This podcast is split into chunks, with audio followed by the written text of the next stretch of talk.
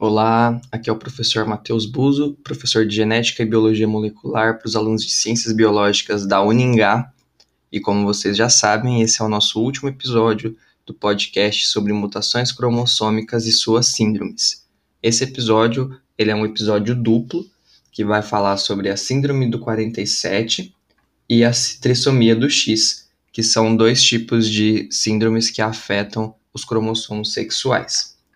Esse episódio foi produzido pelos alunos João Vitor Bredariol, Edson Andreazzi e Mariana Assunção.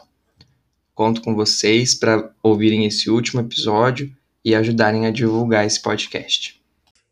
Oi, meu nome é Edson Lopes Andreazzi, sou aluno do curso de Ciências Biológicas da Uningá e juntamente com meus parceiros João Vitor e Maria Assunção, vamos apresentar para vocês um podcast falando um pouquinho sobre duas mutações genéticas distintas, mas que apresentam suas semelhanças. Neste caso, vamos tratar da síndrome 47, síndrome XYY, representada um indivíduo do sexo masculino com 47 cromossomos, lembrando que um ser normal possui 46 cromossomos, e é uma síndrome da trissomia X, que seria o contrário, possuindo o sexo feminino e também com 47 cromossomos. Dentre essas mutações genéticas, nessas duas os indivíduos são capazes de ter certa expectativa de vida, como veremos mais adiante. Na síndrome 47, é uma trissonomia espontânea de um cromossomo Y. Por esta razão, afeta apenas os homens. Os homens afetados por ela podem apresentar uma cópia extra do, do cromossomo Y em todas as células do seu corpo, ou apenas em algumas, chamada mosaicismo, XYY. Estudos apontam que a cópia extra desse cromossomo é produzida durante o processo da criação dos espermatozoides. E se por acaso uma dessas células reprodutivas fecundar um óvulo, vai ocorrer a criação do indivíduo com esta síndrome. Alguns de suas características herdadas podem variar de um indivíduo para indivíduo, mas podemos citar indivíduo mais alto, volume cerebral reduzidos, pés, mãos e orelhas maiores do que o normal, dificuldade de falar e o movimento, problemas de comportamento, dentes grandes, até mesmo o aumento ou diminuição dos testículos. Alguns casos são graves, mas outros, por exemplo, você nem consegue notar que a pessoa possui a síndrome. Possui a fertilidade normal, apesar de possuir a síndrome.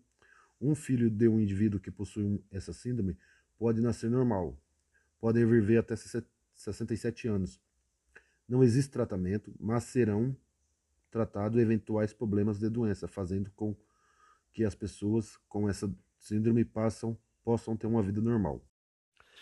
Na trissonomia do X, é ocasionada a maioria das vezes por erro na meiose da mãe, ou seja, esse erro acontece na hora de fazer a meiose e produzir células reprodutivas corretamente, mas pode ser também na formação dos espermatozoides. Mais raro, 30% dos casos dessas doenças ocorrem por conta de gestação de mulheres com idade avançada. As mulheres com esta síndrome, assim como na síndrome que falamos anteriormente, podem ter muito poucos desses sintomas, ficando até mesmo difícil de perceber essa doença.